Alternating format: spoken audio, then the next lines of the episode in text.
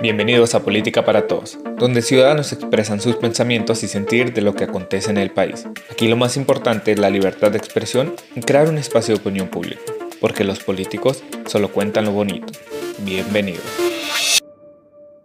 Gente, bienvenida una vez más a otro episodio de Política para Todos. En esta ocasión vamos a hablar de un tema pues que ha causado bastante polémica. Yo creo que ahora sí a varios les quedó, nos quedó el saco, dependiendo de, de, pues, cada quien cómo haya, digamos, descifrado este discurso del presidente que recientemente dijo en, en una de las mañaneras, eh, donde habla sobre la clase media, ¿no? Eh, pues ahí está textualmente, lo pueden ver ustedes en, en, los videos para que no haya malinterpretaciones, que acá quien cree su propio juicio y aquí vamos a hablar un poquito de eso y, y de de la situación de la clase media en México, ¿no? Pero antes de entrar de lleno al tema, pues bienvenidos a, los de siempre, ¿no? Al Walo y al Eder. Bienvenido, Eder.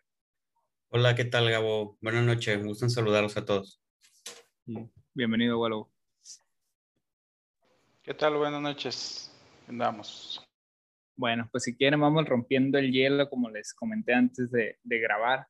Y pues fueron polémicas o no las, las declaraciones del presidente. Hablaba de que a la clase media, media alta, porque así lo dijo, o sea, la clase media baja, digamos, no, no, no hizo referencia, eh, donde dice que son aquellos que leen el Reforma, que son muy difíciles de convencer, ¿no? Primero dijo eso, que no, esos son muy difíciles, porque son los que leen el Reforma, son eh, personas que estudiaron y que quieren triunfar a toda costa. Entonces, ah, fue una serie de, de, palabras que utilizó, que eligió utilizar y, y que, bueno, pues, cada quien le dio una interpretación distinta, ¿no? Pero a final de cuentas, muchos de la clase media sí se, se sintieron ofendidos por este discurso del presidente. ¿Tú cómo lo viste?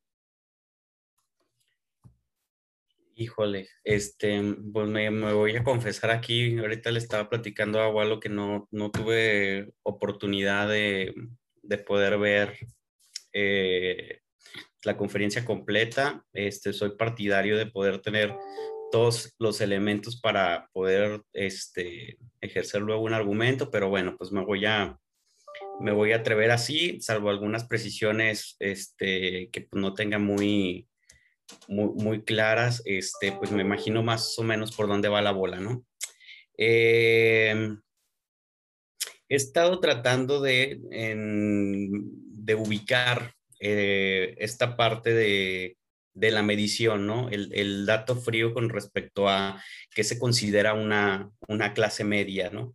Eh, eh, revisaba por ahí una nota que, que compartía uno de, de un, profesor de la exfacultad de la que pertenecía, este, de donde egresé, y hablaba de las mediciones eh, que hace la Organización para la Cooperación y el Desarrollo Económico, la OSDE. Y habla que una persona con un sueldo de 20 mil pesos mensuales y con cuatro personas viviendo en una casa es una persona de clase media.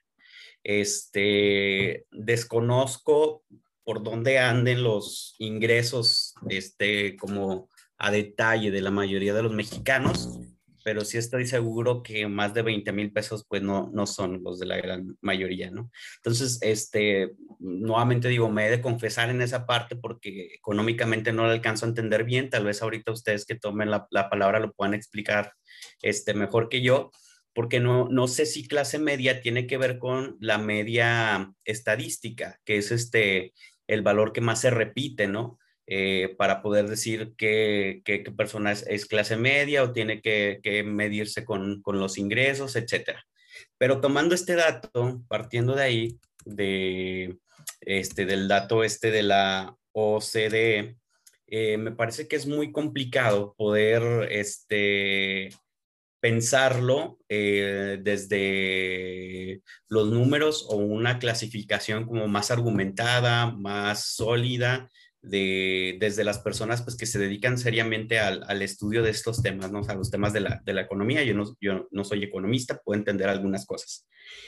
Eh, pero me parece más importante eh, el hecho de que, como lo toma Andrés Manuel en la conferencia, el presidente este, tiene un impacto completamente político y completamente ideológico. Es decir, podemos como ciudadanos estar o no de acuerdo con el presidente desde dos particulares puntos de vista, ¿no? El primero es el ideológico, coincidir con que, con que es verdad que eh, hay que concientizarnos con respecto al, al derroche, al consumo, al gasto innecesario, utilitario, al que estamos sometidos desde la lógica del capital, ¿no? que eso es, algo que tenemos bastante claro. Eh, consumimos y compramos cosas que no necesitamos eh, e incluso somos educados para pensar que todo el tiempo necesitamos eh, tener algo más, ¿no? el ejemplo muy claro, y lo puedo ver en mí haciendo autocrítica, es el consumo excesivo por la ropa, ¿no? Tienes, este, bueno, en, mi caso, bastante ropa, este, bueno, bastante tampoco es mucha como de los, de los multimillonarios, ¿no? Que realmente no utilizas, no te pones, todo el tiempo no necesitas, ¿no? Es esa división entre lo que deseas y, habría que ver, hay que poner en, en, en cuestión lo que deseas y diferenciarlo de lo que necesitas como tal, ¿no? Cuando el presidente se refiere a, las notas y los videos recortados y manipulados que he visto, ¿no? Sacados de contexto sobre todo, con respecto a que son los que tienen, este, los que leen el Reforma, por ejemplo, yo leo el Reforma cuando lo compro, cuando alguna cosa me parece interesante del, diario, este, es una realidad eh, económica de la gente que vive en el país. Conozco personas que tienen la suscripción al diario, pero eso es, es un, lujo económico que no todos nos podemos dar. Entonces, ahora, eh, es muy, muy importante, muy interesante visualizar este fenómeno que en alguna otra ocasión yo había platicado, tenía ya la oportunidad de haberlo eh, charlado con Gualberto, de cómo estos movimientos eh, sociales que abogan a, la gente que más eh, lo ha necesitado en términos de economía, este, después tienen una voltereta. Jacob Poleski por ahí lo hablaba en un noticiero de Televisa, también vi que sacaron el, el video como reviviendo eso, ¿no? Diciendo que, que los, hay ciertos gobiernos que saca de la pobreza a ciertos ciudadanos que al momento de volverse clase media, se oponen a, la lógica del gobierno que lo sacó de, la pobreza, ¿no? Palabras más, palabras menos. Pero me parece que el tema que, se politiza es más allá de solo quedarnos en esa línea, porque son, si, si, si estoy tratando de plasmar, si estoy plasmando más bien bien mis ideas, es un, es un fenómeno que hay que verlo desde distintas aristas, ¿no? La, la económica, la política, la ideológica, y a mí me parece la más importante esta, esta parte ideológica, ¿no? Que en cierto sentido, eh, Gabriel y Alberto y la gente que nos está escuchando, funciona como este video que nos ponían en redes sociales de los niñitos cuando les ponían dos bebés, un bebé de juguete negro y un bebé de juguete blanco, este, que ya habíamos hablado también en otro episodio aquí del, del, eh, del podcast de, racismo, ¿no? Y les preguntaban, les decían, señala quién es el bueno y quién es el malo. Y aunque los niños fueran eh, de color, señalaban al, al negro, no al moreno. Algo similar pasa con esto de las clases medias. Tendemos y tiende la mayoría de la gente, yo no sé dónde, dónde cabría según los estándares este, oficiales, ¿no? A identificarse como clase media e incluso me ha tocado escuchar eh, a esta clase media, media alta, ¿no? No media baja. Es decir, así como el niñito del video, sácale la vuelta a la pobreza, sácale la vuelta a lo jodido, sácale la vuelta al mugrero a donde yo no pertenezco, ¿no? Y, y, y entonces este, nos topamos con que este, enarbolan esta bandera de, clase media, gente que se ha superado bajo su propio esfuerzo, trabajando jornadas terribles de dos horas de traslado, más nueve horas completas, con una explotación salarial tremenda, con cada vez menos derechos eh, laborales este, con una casa a crédito que van a pagar en 30 años y un carro que van a pagar a 5. Entonces no son dueños ni de su tiempo, ni de su vida, ni de las cosas que deben. y, pero de, de cualquier manera se identifican como clase media porque están inmersos ideológicamente en este discurso capitalista en donde eres por lo que tienes, cuando realmente pues lo único que, que pasan a ser estas personas pues son el eslogan de una marca que los utiliza para su consumo, ¿no? Me parece que es un tema bien importante, ojalá que se extendiera todavía más, ojalá que la, la clase de este, periodistas que tuviéramos ahí en la mañanera cuestionando al presidente pudieran ser un poco más objetivos e imparciales de los dos lados, ¿no? Tanto los lambiscones como los, los que solamente van a, ahí a decirle dictador, este, ¿no? Este, Hugo Chávez, comunismo, Cuba, eh, porque es un debate bien interesante que, que deberíamos todos los mexicanos de estar interesados en eso, ubicarnos en, en, esta escala económica, este, no tanto por saber quién soy y sobre quién estoy, sino para ubicarme en una realidad económica que vive mi país, que vive mi gente y que afecta en los rubros de corrupción, de desigualdad social, de inseguridad, sobre todo de salud social, este, pues implica, como, como lo decía hace un, hace un momento, pues varios, varios enfoques, ¿no? Varias aristas me parece que es un tema bien enriquecedor, este, y pues ya no quiero alargar más con, con el comentario introductorio, lo dejo ahí para poder darles la, la palabra ahora a ustedes. Okay. ¿Qué onda tú, ¿Cómo viste el discurso del presidente? Pues mira, yo lo primero que vi de eso fue un clip, fue un clip de cuando comenzaba a hablar sobre eso, ¿no? De las personas de clase media media, lo dijo, ¿no? De clase media media para arriba que son lectores del Reforma, que van, que van a la iglesia incluso los domingos y que ya empiezan de cero, como, como hablándolo de un, de, un, de un punto de vista un poco negativo, ¿no? Hablando de, de también de, que son aspiracionistas, que son eh, el éxito a toda costa, ¿no? Entonces eso yo creo que fue lo que más raspó a la gente. Entonces dije, bueno, voy a ver el video completo para entender un poco más lo que venía antes y, y, lo que vino después, ¿no? También lo, lo, lo, escuché, entendí más o menos cuál era como que la intención del presidente de, de hacer ese comentario.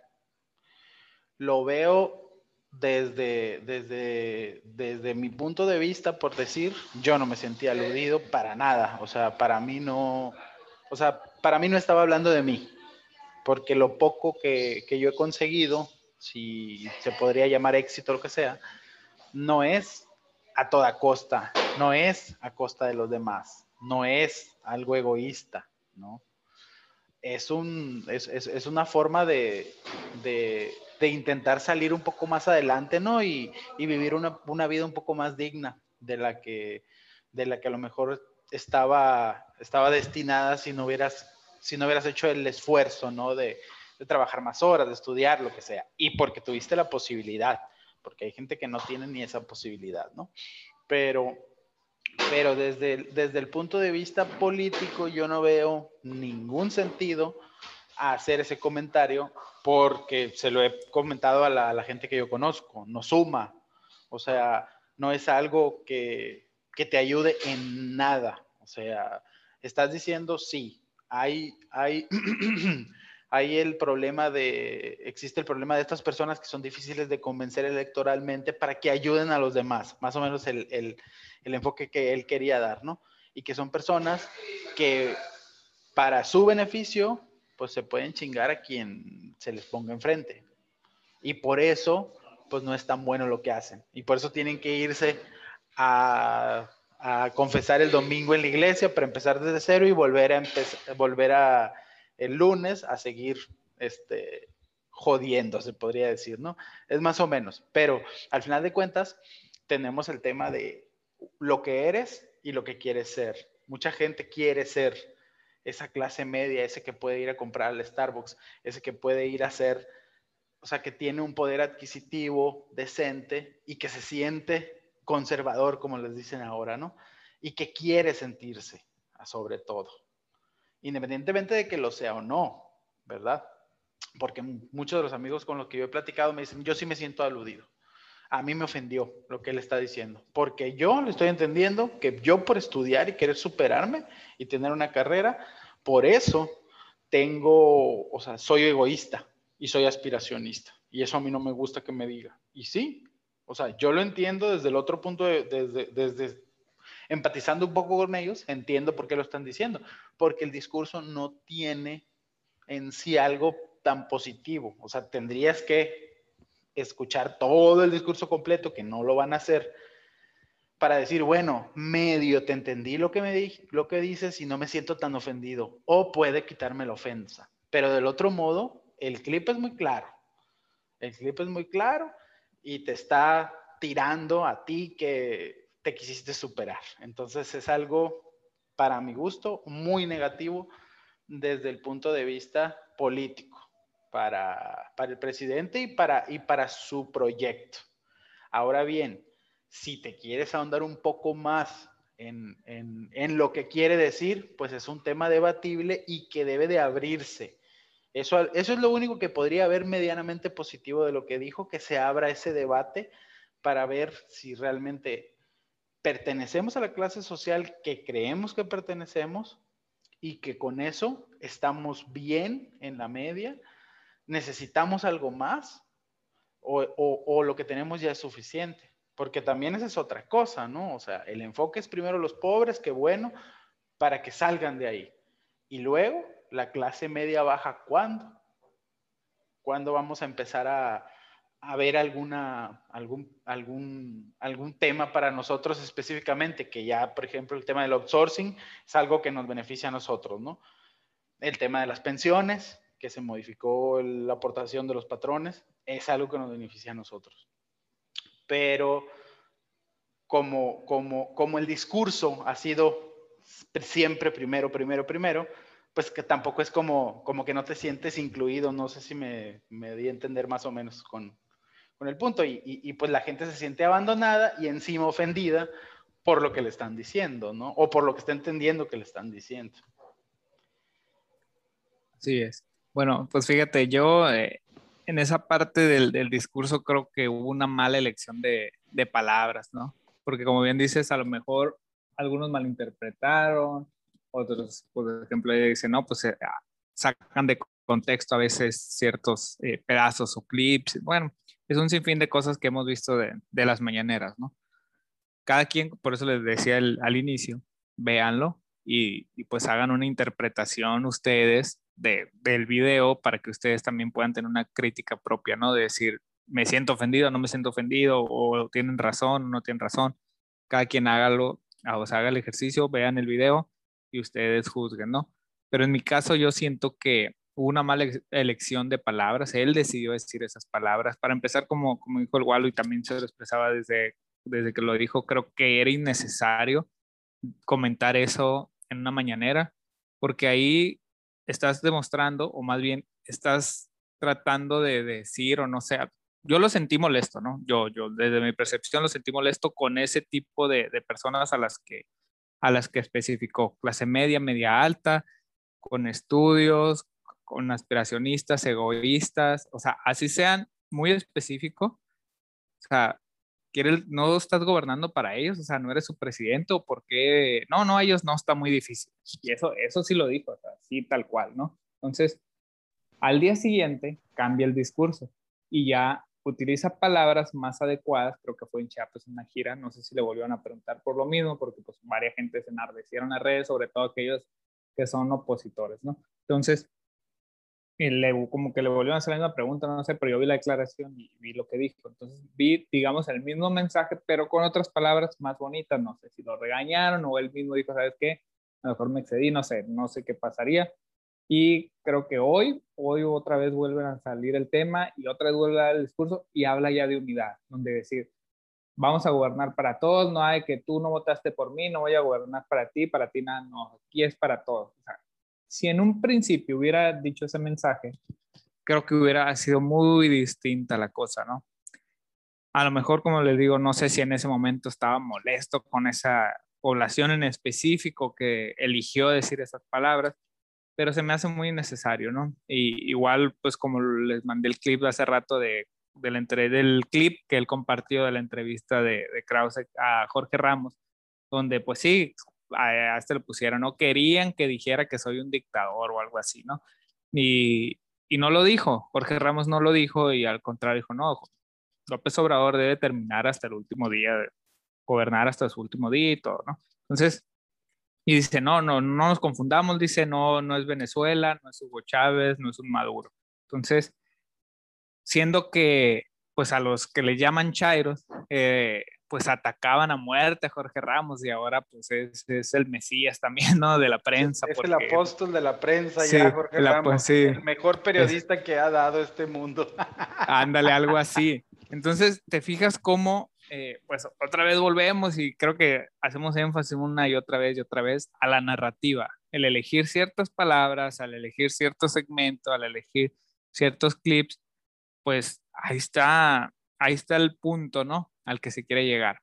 Entonces creo yo que son innecesarios, fue innecesario eso en la mañanera, ¿por qué habría que compartir ese clip? ¿Por qué habría que compartir ese discurso? O sea, no, no le veo la necesidad que en lugar de unir está dividiendo, está polarizando más. Y después al decir que sí va a unir, que sí que se trata de unificar, que se trata de eso, pero pues estamos hablando de, que está prometiendo unidad desde que ganó la elección, cuando se convierte en presidente electo el día que ganó las elecciones, él en su mensaje dijo que iba a buscar la unidad y pues el país está bien polarizado. Y luego también salen las declaraciones de Ricardo Anaya, donde pues el, tal cual como lo hizo AMLO, agarró la misma cucharadita del mismo chocolate y se la está recetando, ¿no? Que si bien, pues Ricardo Anaya no tiene el mismo peso que tenía AMLO en ese entonces como opositor, ¿no? O sea, no, no, no comparemos, pero sí en la manera de, de atacar al gobierno, lo está haciendo tal cual como lo hizo López Obrador. Y no creo que le vaya a gustar, pues, una cucharadita de su propio chocolate, porque el presidente ha mostrado que no es muy tolerante a la crítica, ¿no? Entonces, yo, como les digo, no veo el discurso necesario. Qué bueno que lo cambió, que ya utilice otras palabras. Ojalá que le hayan llamado la atención o que él mismo haya recapacitado y buscar la unidad con esa clase media que estaba afectada por todos los gobiernos, ¿no?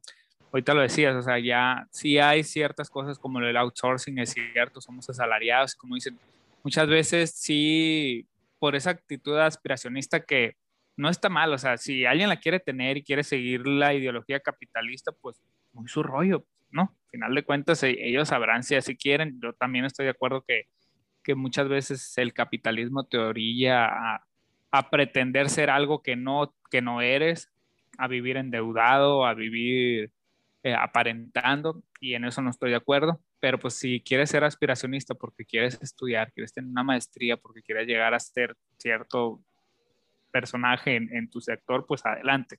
Estás en tu derecho mientras tú no entres en algo ilegal o mientras no afectes a otro, mientras no triunfes a toda costa, como dijeron, pues adelante, ¿no? Mientras sea legal el camino, pues tú sabes si, si lo eliges así pero sí siento que el presidente se, se, le pasó un poquito la mano con las declaraciones, ¿no? Entonces, eh, ahí, pero, diste, en un punto, ah, sí, sí, perdón, te interrumpí. No, no, dale, dale, dale. ¿Cuál, cuál sí, Ahí diste, ahí diste en un punto muy, muy, muy, muy claro, ¿no? El, el, el hecho de el tener aspiraciones y el lograr algo no implica que lo tengas que hacer o no implica que seas egoísta. Lo que implica que seas egoísta es que le pases por encima a las personas que te jodas a los demás para conseguir eso, ¿no? Como dicen algunos, es que ustedes son un escalón que yo voy a pisar para llegar hasta la cima, ¿no? O sea, ese tipo de, de, comentarios o de manera de vivir son las, que, las que no son las correctas y las que a lo mejor, no lo estoy asegurando, pero a lo mejor son a las que se referían. Y por eso yo insisto que o sea, las personas, y les digo a, a todos los que me dicen, ¿no? Las personas que hagan las cosas derecho, que vayan por el camino, que sean con su comunidad, que sean buenos, buenos ciudadanos y buenos amigos, no tendrían por qué sentirse aludidos por los comentarios, porque no estaban hablando de ellos, de nosotros. No, incluso, si me lo permite, si quieres ceder, prende el micrófono y si quieres vamos a, debatir un poquito de ideas. Eh, si actitudes aspiracionistas, por ejemplo, el presidente lo podemos tomar como ejemplo. López Obrador aspiró a ser presidente por 18 años, si no me equivoco, ¿no? Desde el 2006 a la fecha, o sea, él, él tenía esa aspiración y no quitó el del renglón, siguió, siguió hasta que lo consiguió. Ojo, no estoy diciendo que a toda costa, bueno, al menos no me consta a mí que, que haya hecho algo ilegal para poder llegar en este 2018 a ser presidente, ¿no? Pero sí fue una aspiración que él tenía, porque si no, en la primera elección que perdió se hubiera ido, o en la segunda, y aún así él siguió, ¿no? Entonces, ser aspiracionista no está mal, ¿no?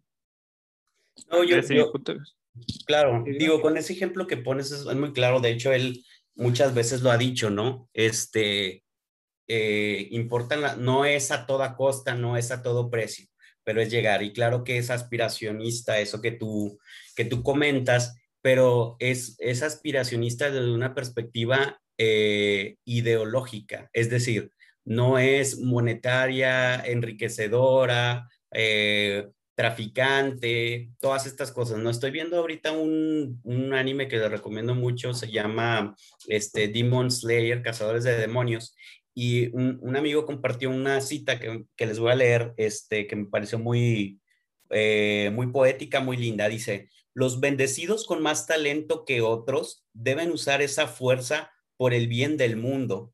Es imperdonable usar una fuerza concebida desde el cielo para herir a otros y empoderarse. Es decir, e, es esta frase Spider-Man, ¿no? Un, gran poder conlleva una gran responsabilidad. Entonces, ahorita volviendo un poco y recapitulando esto de las clases medias, ¿no? Me recordó como, como esta cosa que yo creo que nos, nos, ha pasado a todos. Yo espero que últimamente ya no me pase a mí, pero que gritan pendejo por ahí en la calle y uno voltea, ¿no? Este, y el que pues no es pendejo no volteó. Entonces, ¿qué pasa con estas personas que dice bueno, Es que se sintieron aludidos. Claro, claro, claro que se sintieron aludidos porque eso que estaba denunciando el presidente en la mañana o de lo que estaba hablando es que funciona así. Eh, es un tema complejo, políticamente costoso, pues es gente que él ya no tiene en, dentro de sus votantes o dentro de sus promotores de proyectos, que hay otros tipos de, clase media y gente con estudios que, que difieren de ese perfil que se marcó ahí, ¿no? Eh, eh, es importante tocar estos temas porque es necesario hacer autocrítica. O sea, estas personas, clase media, que, se sienten ofendidos, que, que se sienten eh, aspiracionales, que, que, ah, lo que dijo el presidente me, me dolió, está hablando de mí, no, este, no, no, no, no deben de pasar intactos, tienen que cuestionarse, tienen que preguntarse, tienen que expandir y cuestionar su punto de vista. Es esta gente analfabeta funcional, le decía Tatiana Clutiera a, este, ¿cómo se llama?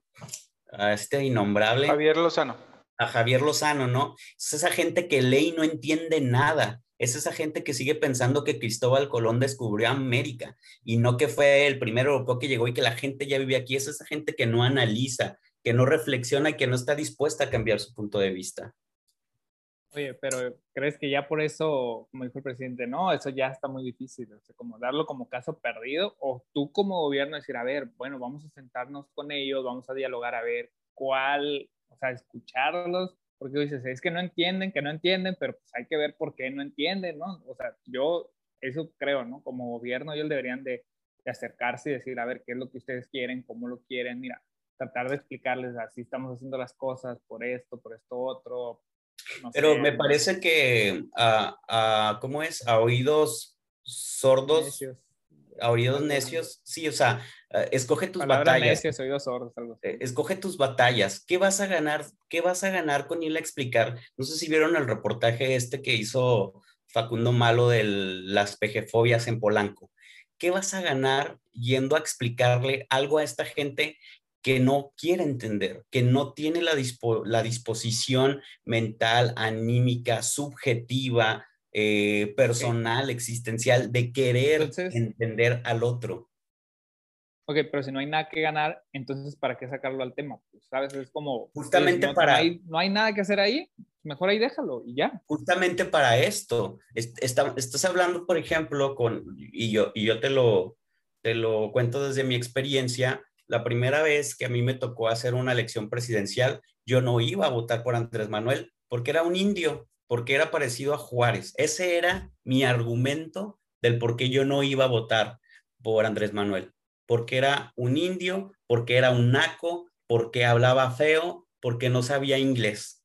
No hay ningún análisis reflexivo con respecto a ello, no hay ningún argumento sustentable con respecto a eso, es únicamente un racismo y un clasismo tremendo. Y entonces que el presidente lo ponga en la mesa de la discusión posibilita estas olas de reflexión, estos espacios en donde se politiza el país y entonces existan personas, porque yo, yo conozco eh, ahora sí que a este tipo de gente que tiene, que, tiende, que tiene maestría, que tiene doctorado, que trabaja, que, que hace las cosas bien, pues, este, y que, y que es aspiracional, pero no en, un, en una idea de enriquecerse solamente para brillar como la estrella en el firmamento, ¿no? Es gente que, que aporta, que sabe su responsabilidad con respecto a la sociedad.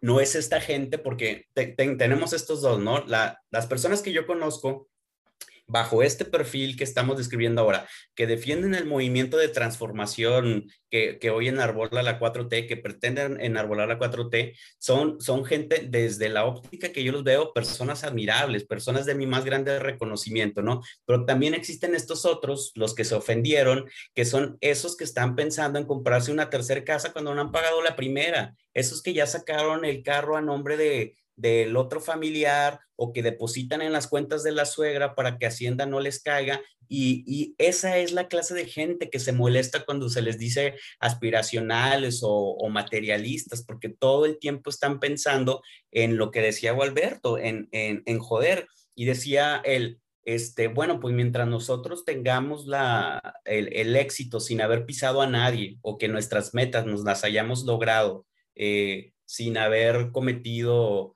este, no sé, actos de corrupción o algo que afectara a los demás, pues vamos, vamos bien librados, ¿no? Sí, pero yo le agregaría una cosa más, que también nos toca alzar la voz por los que no pueden, o sea, no somos ajenos a, como políticos, como habitantes de esta ciudadanía, a quedarnos callados. O sea, también nuestro compromiso y nuestra responsabilidad es estar eh, generando olas reflexivas, porque eso también, si nosotros callamos, somos cómplices de ese, de ese sistema de, pues, de explotación y de esclavitud. Ok, cierto. Ahora, me gustaría llevar un poquito la, la plática al qué podemos hacer como clases medias, porque nosotros, pues gracias a Dios, tenemos un dispositivo móvil en el que estamos platicando aquí, sea computadora, teléfono, lo que sea, tenemos internet, tenemos comida y no tenemos millones en la cuenta del banco, entonces, digamos, somos clase media, ¿no? No somos, no sé si seremos clase media baja o, media o pobre alta o no sé, ¿no? Pero, pero clase alta sí no somos, esa es segura, ¿no?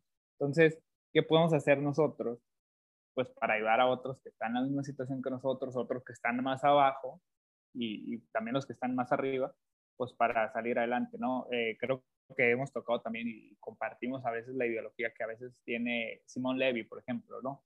Eh, que traen ahí un proyecto de cooperativas digitales. Mire un ejemplo y lo, lo voy a mencionar para, para, también abrir un poquito de contexto, donde no, han, no he visto a detalle, ¿no? Pero lo compartió en un tweet así que dijo, imagínate que seas un, artesano de, de, Chiapas que hace un diseño y lo vendes como un NFT, que es un, digamos, un, producto, es como si vendieras tu producto tal cual, pero sin un intermediario porque es digital, ¿no? Entonces tú lo vas a vender directamente y, el campesino o el indígena o la persona que haga, que se dedica a hacer eso que comúnmente vemos en los mercados, eh, al que le regatean la mercancía o el que llega un, famoso coyote o el intermediario y se lo compra barato y lo vende caro en el extranjero, ahora se va a quitar todo eso y esa persona que se encarga de hacer eso, ese artesano, pues va a tener mayores ganancias, ¿no? Y lo va a poder vender a cualquier parte del mundo. Entonces, algo así quieren hacer una cooperativa digital donde pues también no sea uno solo, sino que sean varios, que se agrupen y puedan tener mayores ganancias y pues tengan una vida más digna, tengan un trabajo más digno, y, todo pues no se va, se va traduciendo en eso. Entonces creo que esas son iniciativas bastante interesantes. Creo que también las cooperativas quedaron pues muy quemadas, ¿no? Escuchar el término cooperativas muchas veces eh, pues muchos les ponen las cruces por eh, los niveles de corrupción que existieron hace años, ¿no? Cooperativas, por ejemplo, yo que tengo familias de pescadores, eh, pues no sé, las cooperativas pesca, los que eran los directivos, pues miraba los camionetones y todos los demás pescadores, pues a veces sin carro o apenas viviendo al día. Entonces, y también en, en, temas de agricultura y todo esto igual, ¿no? Entonces, pero creo que se puede cambiar. Y también viene de ahí lo que comentaba ahorita, eh, pero creo que es parte fundamental la educación, porque no vemos eh, que haya una educación, digamos, que realmente valga la pena. Por eso yo también me sacaba de, de rollo ahora que, que, estaba con las prisas que tenían de volver ya a clases, porque se estaban desaprovechando, que la convivencia, sí es verdad, pero ¿realmente vale la pena la educación que estamos viendo? O sea, creo que las nuevas generaciones lo piden a gritos y lo ves en redes sociales casi todos los días. Necesitamos educación financiera, inteligencia emocional, desde preescolar y todo. Y no veo que ningún diputado, senador, nada, esté promoviendo una, una ley, una iniciativa seria donde se trate de que esto sea sea ya a partir del próximo ciclo o los próximos ciclos a corto plazo, implementarlo desde el preescolar, una inteligencia emocional, inteligencia financiera, inteligencia, todo lo que se requiere, pues para que no pase esto que, que sucedió, donde el presidente tenga que decir que estas personas que son aspiracionistas, que son egoístas, que quieren triunfar a toda costa y que se sienten ofendidos y aludidos, pero a lo mejor si desde pequeños les enseñas a hacer eh, emocionalmente inteligentes, si les enseñas a administrar bien su dinero, no, van a estar, no va a vivir endeudado con algo que no puede pagar y que va a tener una calidad de vida mediocre y que eh, ya vemos que es una bolita de nieve que va creciendo y va creciendo y que terminan atrapados ahí, ¿no? Entonces, creo yo que también no vas a querer aparentar ser algo que no eres, porque pues inteligente, perdón, emocionalmente inteligente vas a poder controlar eso, no vas a tener que aparentar. Mano, dime. Sí, hay, creo, no sé si Alberto quiere decir algo, pero me parece bien importante ese punto que tú dices, justo con respecto a lo aspiracional. Eh, el problema es que no es que necesitemos o no regresar a las aulas con un sistema educativo con el que tenemos. Lo que necesitamos es un cambio de régimen. A ver, si la educación no ha funcionado como debería de funcionar, no es nada más porque tenemos malos maestros y hay que correrlos y hay que ponerles un examen y hay que quitarles prestaciones. Es que, y, y después desde esto de lo aspiracional, eh, ese es el grave problema, justo, esta, esa falsa moral positiva de éxito que se nos ha vendido y que nos hemos comido todos. O sea, esta gente, ahorita decías el ejemplo de Simón, que va a Electra porque son aspiracionales a comprar sus, sus semanas chiquitas, su moto que, que se merecen porque tienen que aspirar a más y que terminan pagando al 300% de lo que realmente cuesta eso, o sea, con un valor este súper inflado, este a uno de los más ricos, a uno de los personajes más ricos del país, eso es lo que no debería ser. O sea, ¿qué le, qué le cuesta a este aspiracionista de querer aparecer en las portadas de las revistas de los más ricos, poder venderle a esta gente que está idiotizada, que está sin educación, eh, las cosas 300% más caras, no sé, estoy inventando el 300%, ¿no? Esa es la denuncia que hace el presidente con respecto a las aspiraciones. Está mal uno, tanto como el que compra es, esas cosas por aspirar a, a, un lugar, quién sabe cuál, un lugar ideológico, diría yo, de imagen, de apariencia, y el otro también, porque a Salinas Pliego no le hace falta nada más que en su imagen un cerito más para presumírselo a los amigos impreso ahí en la revistita. Listo. Ahí está. regresamos después de un pequeño interrupción por bajo presupuesto. Pero nos quedamos contigo, Eder. Cuéntanos, ¿qué, qué nos estaba diciendo? Sí, pues este, esa parte de, de, lo aspiracional, ¿no? Aguas con esas trampas de, de, la lógica, de la razón, del crecimiento, del desarrollo, que, es lo que nos ha arrebatado eh, la, vida, la existencia, o sea, e, en nombre de, la producción, de, de, este querer, ahorita decías tú, Gabriel, algo de la gente que quiere una maestría, pues es que el problema no es que quieran una maestría, es que para empezar esas cosas están carísimas para tenerlas y después te sirve de nada porque arriba del director de la empresa a la que tú aspires está el hijo de tal y el primo de tal y el hermano de tal. O sea, el, el título te va a servir acorde a los contactos que tengas y podrás no tener ni un papel. Si tienes los contactos, vas a estar en la cima de la pirámide. ¿Por qué? Porque tiene que ver con una cuestión de clases, no tiene que con una cuestión de, de, lucha de clases, ¿no? Exacto. Pero pues bueno, ahí, yo también creo que, que, es, como vuelvo y repito, parte fundamental de la educación, ¿no? La educación pública y, como, y no es culpar a los maestros, o sea, no es su culpa, es en general, como, no sé, ya es de cuestión política, que hay iniciativas de ley que cambien, todo el, sistema educativo. O sea, ¿cuántos años tenemos con el mismo sistema? Décadas. O sea, vemos y, ahorita vemos que va evolucionando todo de manera muy rápida. Incluso ya, ya hay un cambio y existen muchísimas plataformas ya de cursos en línea, por ejemplo, y algunas que son muy buenas. Por ejemplo, yo estoy en una que es Platzi, es, es latina, por cierto, y la verdad es que es muy buena y tienes, o sea, ahí yo quiero aprender, por ejemplo, yo estoy aprendiendo ciencia de datos, data science estoy aprendiendo a programar, estoy aprendiendo, bueno, regresando un poquito, ¿no? A, los conocimientos básicos de matemáticas, qué cálculo, qué esto, qué otro. Entonces, ya estoy aprendiendo lo que yo quiero. Y eso es lo que yo creo que en la escuela, ¿cuántos no vimos? Ah, todos tuvimos algún amigo conocido que se salió de la secundaria, de la prepa, porque decía, no me gusta la escuela, yo no sirvo para esto. ¿Por qué? Porque te dicen, esto es el tronco común y esto es lo que vas a estudiar. Y a lo mejor a él ni le interesaba ni español ni matemáticas, a lo mejor él quería programación o él quería, no sé, geografía, lo que sea. Y no hubo, digamos, esa particularidad o ese campo para que él se fuera por ahí. Ahorita, gracias a la, a la tecnología, al Internet, a la evolución, ya se puede, ¿no? Entonces, existe, por ejemplo, también en Monterrey hay una que se llama Collective Academy, no sé si la, si la han escuchado. Eh, es una, quisieron hacer una licenciatura, se toparon con el, eh, con el sistema educativo, muchas broncas, dijeron, es que mejor una maestría. Y lo que hacen es, por ejemplo, las empresas como Google o otros grandes de tecnología mandan a su gente ahí a prepararse y es un sistema muy diferente al tradicional. Entonces, ¿por qué no lo hicieron una licenciatura? Porque pues no iba a, no iba a estar afiliado a la SEP, ¿no? Y ahorita como dices, pero ¿de qué te sirve el título? La verdad, a mí el título jamás me ha servido. Yo fui por él, lo pagué y todo, igual mi cédula profesional, y a la fecha no lo he utilizado. Quizá sí lo utilice porque yo estoy en una institución de gobierno y en instituciones de gobierno si quieres subir todo eso sí te la piden. Pero si yo no estuviera dentro de una institución de gobierno, jamás lo iba a utilizar. Estuve en la industria privada y nunca me pidieron el título nunca me pidieron nada. Entonces... Y nunca ibas a pasar de un cierto nivel.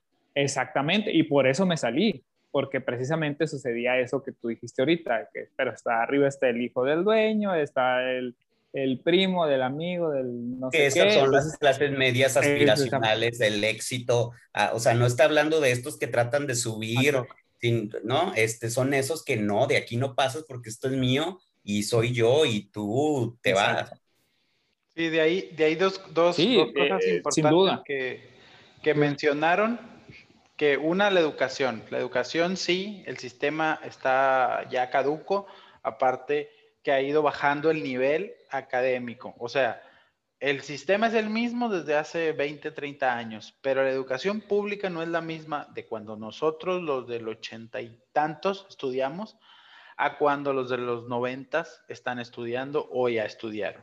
Yo tengo ahí una duda, ¿a, por qué caduca y por qué, por qué caduca y por qué no en el mismo nivel? O sea, ¿en, qué, ¿en qué ves que falla o cómo piensas esa idea? Ah, lo que pasa es que antes, antes que no estaba el auge de las, de las escuelas privadas, no existían tantas, digamos, tú veías eh, personas de, digamos, clase media alta, por ahorita que estamos hablando del tema de las clases, estudiando contigo, que tú eres de clase baja, de clase media baja. ¿Por qué? Porque a lo mejor no había necesidad de pagar un colegio privado porque el colegio público o la escuela pública tenía un nivel muy aceptable. Allí, por ejemplo, donde, de donde yo soy ahí en Obregón, había escuelas muy buenas, ¿no? Tanto secundaria como de prepa y como de primaria, estatales. Entonces, Todas esas tenían su nivel que ahora, según lo que comentan, ya no es igual. Y yo lo puedo ver, o sea, yo puedo ver, veo a personas que estudian en escuelas públicas y veo a personas que estudian en escuelas privadas y es un mundo de diferencia. Cuando antes podrían competir las mejores. Ahorita ni las mejores ya compiten.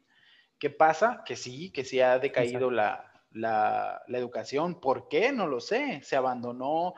Ahora quieren, como, como le dijeron a, a, mi jefe, unos amigos que tiene, este, pues qué bueno, a mí me sirve que la escuela pública no sirva de nada, porque así mis hijos no van a tener competencia cuando salgan al mercado laboral. Aspiracionales. Por más aberrante que parezca, ¿no? pero, pero es así un tema de que, ah, pues quieres educación, la tienes que pagar. ¿Quieres ser alguien en la vida? Te va a costar. Claro, porque es porque. yo creo que ahí fue un grave error. Claro, pero eso todavía se puede rescatar.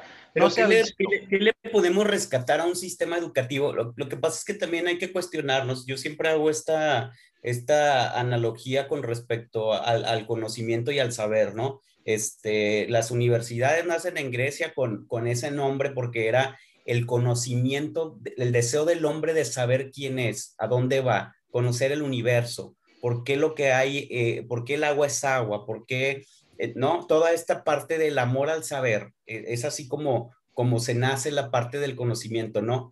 Pero que después, y eso lo sabemos muy bien, guerras mundiales, este, un sistema predominantemente capitalista, el conocimiento ya no es amor al conocimiento, es explotación para producir cosas que permita que la gente consuma. O sea, y, no, estoy, no, no, no, quiero caer en esta idea de, de, comprar es malo, el dinero es malo, no hagas la, la, la, revolución desde tu teléfono inteligente, ¿no? Sino que es, es que la idea de producir tecnología se suponía que tenía que acercarnos más a ser, más humanos, ¿no? Se supone que tenemos tecnología, este, eh, que, jamás en, el pasado como humanidad hubiéramos pensado que podíamos producir.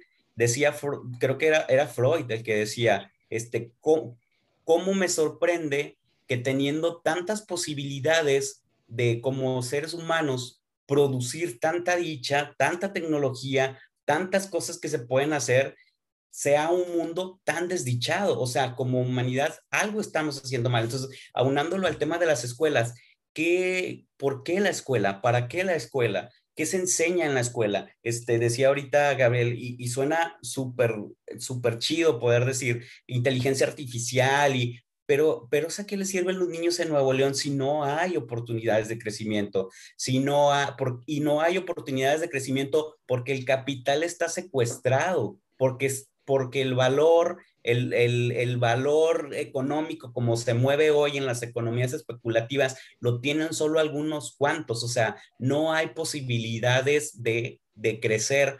Creo que ahí en la parte de la educación, eh, la educación pública va a tener un reto muy grande, sobre todo aquí en México, ¿no? Eh, lo que comentamos en la mañana. Eh, los países nórdicos, por ejemplo, que tienen prácticamente, que más bien prácticamente no existe la educación privada en sus países.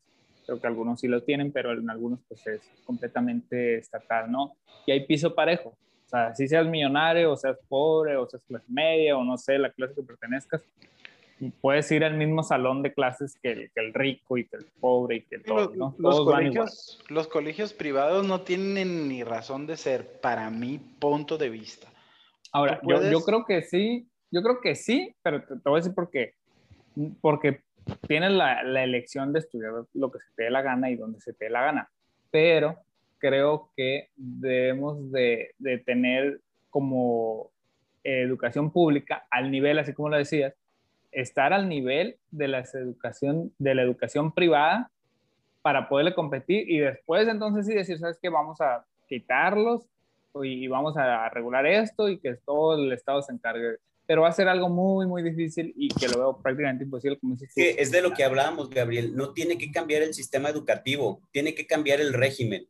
En un, o sea, este régimen es el que tiene hundida la educación, la pública y la privada, porque incluso en la privada, este, a ver, los, los chicos estos que estudian en el TEC, que son los, los riquitos, salen con becas crédito que terminan pagando 10, 15 años. O sea, el rico rico no, no, no estudia aquí en México. O sea, es, esta gente aspiracional que después se vuelve en contra, terminan pagando con su vida.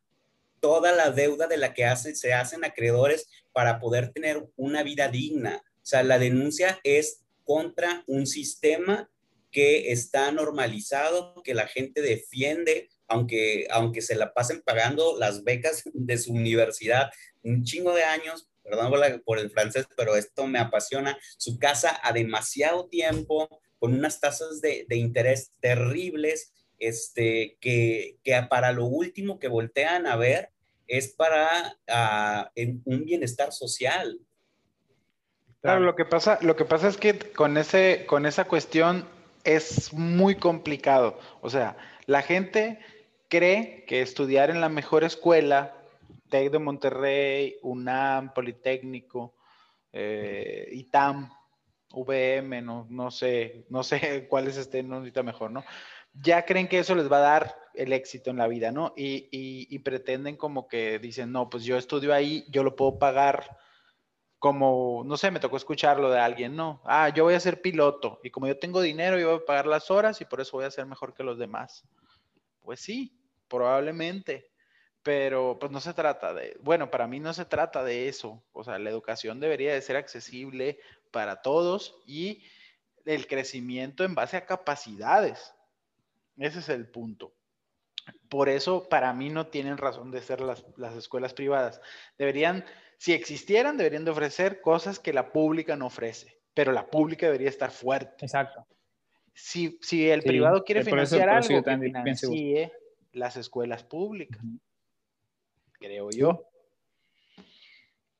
Sí, igual yo. Yo creo que no deberían desaparecer, pero como dices, las públicas tienen que estar al nivel, por lo menos, de, de las privadas, ya que las privadas ofrezcan a lo mejor algo extra, no sé, pero sí las públicas deberían. Pero también, como dice eh, Eder, pues hay algo ahí, un sistema muy difícil de, de cambiar y por ahí debemos de empezar. Y que es un tema, e, es el tema jerárquico. Y, y otra, otro tema que, que, pusieron en la mesa, lo de las cooperativas, que para mí es algo genial. las, las cooperativas y las propiedades comunales, pues es de las mejores cosas que existen. Hay pueblos que así funcionan y han salido adelante en base a cooperativas, se organizan y salen adelante. Claro, ha habido muchas cooperativas, como bien dices, que se han politizado y pues que se formaron nada más para que el líder se hiciera millonario y todos los demás trabajaran para él. Por eso hay un montón de gente que, quiere, que dice, no, es que, el dinero... una cooperativa. Claro, quiero hacer una cooperativa para que alguien produzca y yo lo vendo a, tres veces lo que, lo que se los voy a comprar. Pero eso no, no, es, no es en sí el funcionamiento de una cooperativa. Todos sean dueños de todo, al menos en el debe ser. Exacto. O sea, cómo realmente funciona. Yo he visto cooperativas en, poblados ahí en San Luis, por ejemplo, que funcionan muy bien. Están a cargo de, varios proyectos de ahí de los pueblos y viven varios municipios de, cierta, de cierto ingreso, que se organizaron bien y que pues nadie está... Este, Comunismo le llamaban en otros lados, ¿eh? pues sí, precisamente las cooperativas mm. tienen mucho que ver vienen de, corte marxista. Por más que, ay, a la gente le va a dar miedo, ¿no? Pero, pero sí tienen mucho que ver con eso. Y la verdad es que... Es que... Sí, sí, dices. Sí, sí, sí. Dile, bueno. Ah, la verdad es que de esa manera, si la gente es dueña de lo que produce y lo puede vender a los demás, sin entrar a temas este, ideológicos y políticos, lo podemos hacer en otro capítulo si la gente es dueña de, lo que produce y lo que tiene, que lo pueda vender o intercambiar por lo que ocupa, pues ya, o sea, todo puede funcionar. No necesitas un intermediario. El coyote no es una, función. Que... Vivimos en un sistema en donde no somos dueños ni, nuestro, ni de nuestros pensamientos. Bueno, fuera que fuéramos dueños de nuestra tierra. Claro.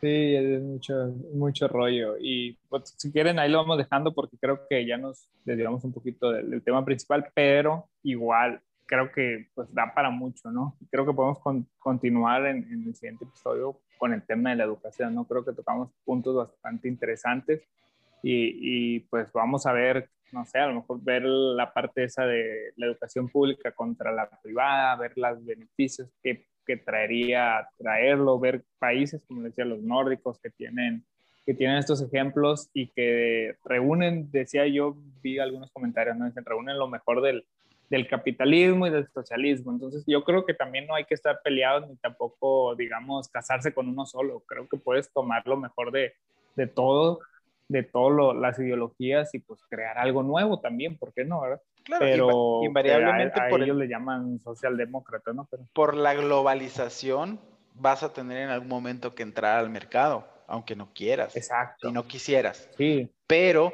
que entres al mercado fuerte, produciendo muchas cosas y surtiendo tu país, ya sea con por medio del intercambio o por medio de que produzcas ¿por, qué, surtiendo tu país? O sea, entonces, o sea, porque yo México tengo que ser más chingón que los demás, los demás son, es que, es que hay que detenernos en esa lógica que no, no la decimos, pero ahí se asoma poquito, ¿no? esa, esa lógica del yo sobre ti. Decía por ahí un psicoanalista en los, hablando de los grados de analistas, ¿no? De quién arriba y quién abajo, que esto tendríamos que pensarlo más como notas, como notas musicales, en un grado distinto, con, un, con una melodía diferente, pero ninguna por encima de la otra, porque estamos impuestos a pensar en, en, un, en un ejercicio de jerarquías, de superioridad y de, y de inferioridad. Entonces, yo sí creo que le pudiéramos apostar a una reflexión que nos posibilite situarnos más allá del uno más que tú o menos que tú. Ok, sí. Sí, cierto. Internacionales, hubo un, hay un presidente que está siendo bastante polémico y de un país pues muy pequeño y de Centroamérica, ¿no? Que es el de El Salvador, Nayib Bukele y hace poco vi un video que les compartí, no sé si, si lo pudieron ver, donde tuvo una reunión, no sé si fue con eh, los embajadores, no sé exactamente qué eran, pero eran de varios países, ¿no? Interior estaba Canadá y él daba el ejemplo precisamente de Canadá y decía, pues es que nos gustaría que Salvador fuera como Canadá. Pues a lo mejor ahí entra lo que hizo eh, Eder, ¿no? Estarse comparando, ver que son superiores o no sé. Pero lo que sí es verdad es que tienen una vida más digna porque tienen dos mejores niveles de, de ingresos, eh, su población, tienen mejores servicios de salud, de educación, etcétera, ¿no? Eso, y lo Perdón, y una historia de explotación hacia los países latinoamericanos como no la tiene El Salvador. Sí, no, o sea, obviamente, y por eso mismo, él dice, pero ¿saben qué? Déjenos, o sea, déjenos a nosotros poder desarrollarnos para poder ser como ustedes. O sea, no se metan, pues en pocas palabras está diciendo, no se estén metiendo con nosotros, déjenos a nosotros. Véanlo y, igual si puedo ir les voy a compartir el enlace en, la descripción del episodio cuando salga, eh, para que también lo vean, porque creo que los países latinos eso es lo que necesitan. O sea, déjanos a nosotros hacer lo de, lo de nosotros. O sea, salte Estados Unidos, salte Europa, salte Canadá, sálganse. Está bien, si nos quieren ayudar con algo, pero mientras no afecte nuestra independencia, mientras no que, esa ayudita es, es, esa la del dinerito a las ONGs, ¿no? Este, que defienden eh, Ese es el problema también. De hecho, sí. Ese es el problema, que de repente... Que se disfraza de, se disfraza de pluralidad y se disfraza de te voy a ayudar, cuando realmente no. O sea, ¿quiénes son los dueños del eh, Fondo eh, Monetario también? Que son los que lo a los países pobres. Intervencionismo. Que le llamen como le llamen, que le pongan las flores que le quieran poner, pero eso es intervencionismo. Ok, bueno, pues ahí, ahí la dejamos, este, lo tocamos en el siguiente tema, si gustan todo esto, porque sí, sin duda va, a ser un episodio que, está dando mucho de qué hablar. Empezamos con las clases medias, seguimos con ellas, pero en el siguiente podemos ver más soluciones, ¿no? ¿Qué es lo que puede hacer la clase media para mantenerse, digamos, o subir más escalones, pero a la par que los de abajo también van subiendo. Pues, ¿no? Creo que esto se trata de tener piso parejo, igualdad de oportunidades y a partir de ahí, ahí sí, el que quiera aspirar, el que quiera aspirar, perdón, a algo más, pues ya estará en él, ¿no? Siempre y cuando respete los derechos, respete la constitución, lo haga de la vía legal sin chingarse al otro, pues, ¿no? Claro, de hecho sí podríamos ya, seguir. de cada quien. Podríamos seguir este tema, está interesante porque hay cómo se comportan las clases medias en, ahorita nosotros estamos hablando de lo de México, también podríamos adoptar el tema cómo se comporta la clase media en, en los países más desarrollados o incluso en los países que son socialistas, donde debería de no existir la clase, pero sí existe. Entonces, esa clase media es muchas veces disidente, muchas veces el motor que mueve a los países, o sea, tiene mucho que ver. Perdón, yo nada más digo, por, último, súper breve, una última pregunta. ¿No les suena, digo, a lo mejor no para responderla ahorita, sino después, pero ¿no les suena esto de aspirar, es aspirar a ser más que los demás? O sea, porque eh, a mí se me cuela eso, pero si quieren lo, lo hablamos más, más en la otra. Y si alguien quiere aspirar a más, ¿a más de qué? ¿A más que quién? ¿Con respecto a qué? ¿No? ¿Cómo, dónde se sitúa ese, ese aspirar? Claro, ese es un punto, ese es un punto muy, muy, muy clave, ¿no? Hay que, hay que ver hacia dónde estás aspirando. Invariablemente la gente se compara con lo demás, cuando regularmente deberías de compararte contigo mismo y ser mejor en base a ti no en base a los demás, porque pues el entendimiento es bien fácil, pues yo veo a aquel que está mejor que yo, pues le meto el pie y ya va a estar igual, entonces yo ya me siento bien porque ya se niveló, pero pues no es el caso, ¿verdad? O sea, el, caso es cómo yo puedo crecer de una manera en que él siga creciendo o le vaya como le vaya, pero yo crezca comparado conmigo, ¿no? Yo creo que sí es interesante el tema. Que, si pensamos crecer económico y, y estamos inmersos en un monopoly, tu crecimiento de rebote innecesariamente por sistema le quita otro. Pero bueno. Eh, claro, claro, claro. Lo que pasa es que sí, estamos hablando, estamos hablando de crecimiento económico, de que quizá pues tú vas a... moral, espiritual, bueno, eso es otra cosa. Ahí sí, crécele todo hasta donde... Hay un, hay un N de dinero y pues a lo mejor se lo vas a tener que quitar a la gente. ¿Cómo se lo vas a quitar? Porque esta es la lógica de estos, perdón, de estos aspiracionistas, ¿eh? Aspiran, aspiran, pero donde aspiran le están sacando de otro lado. Pero bueno. Bueno, sí, pues continuamos entonces. Nos quedamos con eso entonces. Esperamos hayas disfrutado de este tema. Contáctanos si te gustaría recomendar alguno para su discusión o si deseas participar en nuestro foro. Hasta la próxima.